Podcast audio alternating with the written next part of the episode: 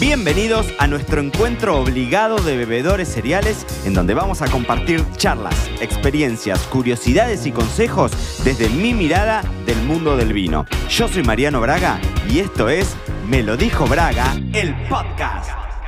Este es uno de los temas que más polémica levanta siempre y en donde salen las mayores dudas de los bebedores cereales y tiene que ver básicamente con la guarda. Si me siguen en las redes y demás, saben que por estas horas estamos relanzando nuestro curso sin contracturas, que es el curso, es el primer paso para dar si es que te estás metiendo en el mundo del vino, es tu mejor opción por lejos, porque vas a tener un montón de temas para empezar a andar este camino del disfrute en el mundo de la vitivinicultura. Y uno de los temas una de las unidades enteras que le dedicamos tiene que ver con el tema de la guarda. Guardar vinos está muy vinculado con, la tradición, ¿no?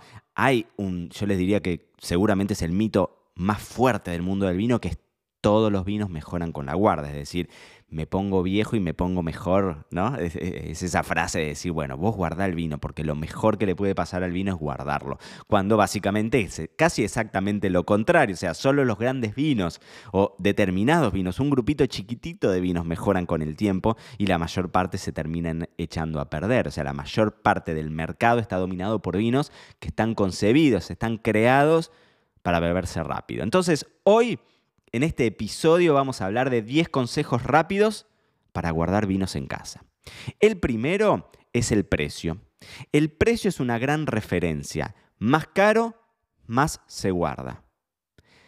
Obvio, el mundo del vino está lleno de grises, dejamos afuera un montón de casos, pero como regla genérica nos sirve. Es decir, hay un montón de cuestiones que afectan el precio que vos vas a ponerle a un vino, que tiene que ver desde la ubicación del viñedo, los rendimientos por hectárea, la forma de elaboración, si tiene o no madera, y justamente una de las cuestiones que vamos a valorar en los vinos viejos es su longevidad, es decir, es su capacidad, perdón, para tolerar esa longevidad, ¿no? Entonces, cuanto más caro, más se guarda, esa regla no nos falla. Segundo consejo, compren una cava climatizada solo si tienen varios vinos que cuestan más que ella. Si no, no se justifica. Y esto puede ser un poco polémico, pero quizás ustedes tienen una cava climatizada, ¿no? Estas pequeñas heladeritas a veces que tienen capacidad para pocas botellas, cuatro, seis, ocho botellas, a veces sobremesada y a veces hay cavas maravillosas de 80 botellas para, para tenerlos como una gran heladera mostrador, ¿no? Y hay muchas personas que la tienen porque es como un chiche, porque es muy lindo para tener y demás. Y muchos que me consultan y me dicen, che, Mariano, ¿vale la pena realmente comprarme una cava climatizada? Y mi, mi pensamiento siempre es este. O sea, si vos vas a invertir un buen dinero en una cava climatizada, por lo menos que tu vino lo justifiquen. Es decir, si vos tenés una buena cantidad de vinos que vas a mantener durante muchos años y que tienen su valor, entonces justificamos comprar una cava. Si no, con ese mismo dinero, mi sugerencia es que te compres un rico vino o varios ricos vinos y para mí es una mejor inversión, sobre todo si no lo vas a guardar durante mucho tiempo, ¿no? Tercer consejo, no tiene sentido guardar cavas, espumosos, champán, tampoco rosados, porque en estos casos pierden más de lo que ganan. Vuelvo a decir lo mismo, hay un montón de excepciones, pero como regla no sirven. Los vinos con burbujas están armados, están pensados para que no mejoren con el paso del tiempo. Inclusive los grandes champán, los grandes vintage, esos vinos que salen en añadas que son realmente excepcionales. Bueno, la misma legislación de champán te prohíbe sacarlo a la venta después de X cantidad de años. ¿Por qué? Porque justamente el planteo es yo cuando lo lanzo al mercado es porque el vino está impecable para que vos lo disfrutes ahora. Entonces, rosados, cavas, espumosos, champán, en general pierden más de lo que gana, no se guarden. ¿Cuáles vamos a guardar? Este es el consejo, el cuarto consejo. Alcohol, acidez, taninos. Esa es la trilogía de guarda. Cuanto más alcohol, cuanto más acidez y cuanto más taninos, esta rugosidad en el paladar tenga un vino, mayor potencial de guarda va a tener. Y le podríamos sumar como un cuarto factor el azúcar residual en el caso de los vinos dulces, ¿no? que, que eso también le da longevidad.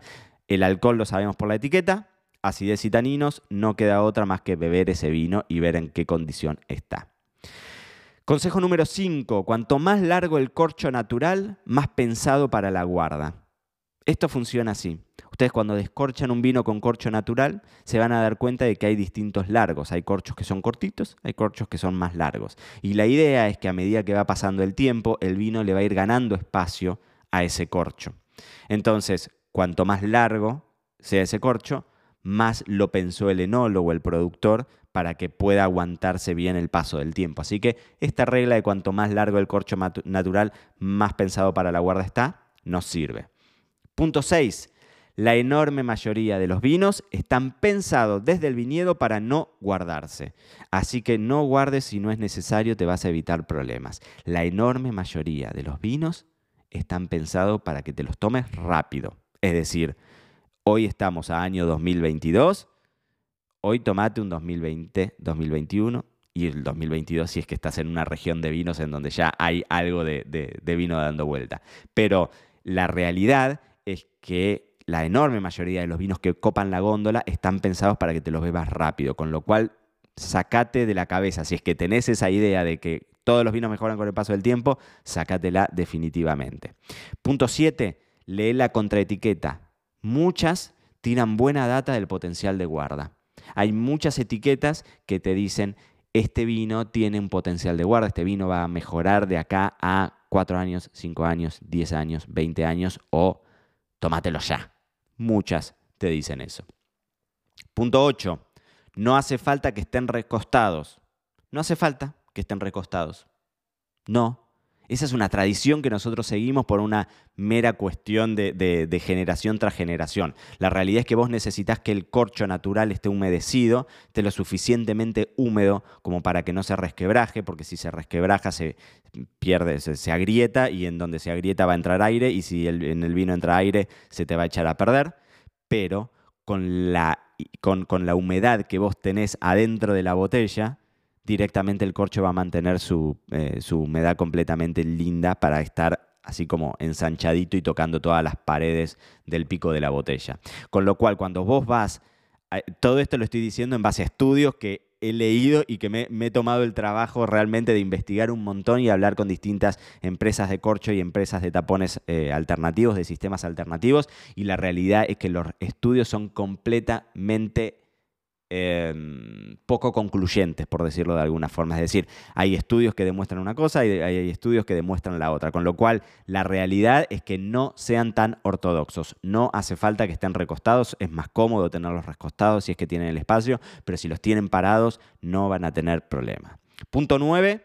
Cuanto más grande la botella y más oscura, se guarda más. Esa es una regla que nos sirve. Si tenemos botellas de litro y medio, de 2 litros, de 3 litros, de 6 litros, de 8 litros, bueno, esas botellas van a tener potenciales de añejamiento mejores, más interesantes, y esta es la razón por la cual muchos de los grandes vinos del mundo, y sobre todo en grandes añadas, salen al mercado en grandes botellas. Los coleccionistas les encanta juntar botellas grandes tener botellas grandes, el vino evoluciona de una forma más lenta, más pausada, ¿no? Y lo mismo pasa con la oscuridad de la botella, esto lo hablamos en algún episodio pasado en donde cuanto más oscura sea la botella, más va a filtrar la posibilidad de oxidación o de, de, afectación a través de la luz o del sol. Así que se guarda más cuanto más grande la botella y cuanto más oscura. Y el último, el último y más importante de los 10 consejos rápidos para guardar vinos es un me lo dijo Braga de manual y les diría casi que es el me lo dijo Braga que a mí más me gusta, que dice el mejor lugar para la guarda de vinos es el estómago propio. Así que ya saben. Esto fue todo por hoy. No te olvides suscribirte para no perderte nada y que sigamos construyendo juntos la mayor comunidad de bebedores cereales de habla hispana. Acá te espero en un próximo episodio.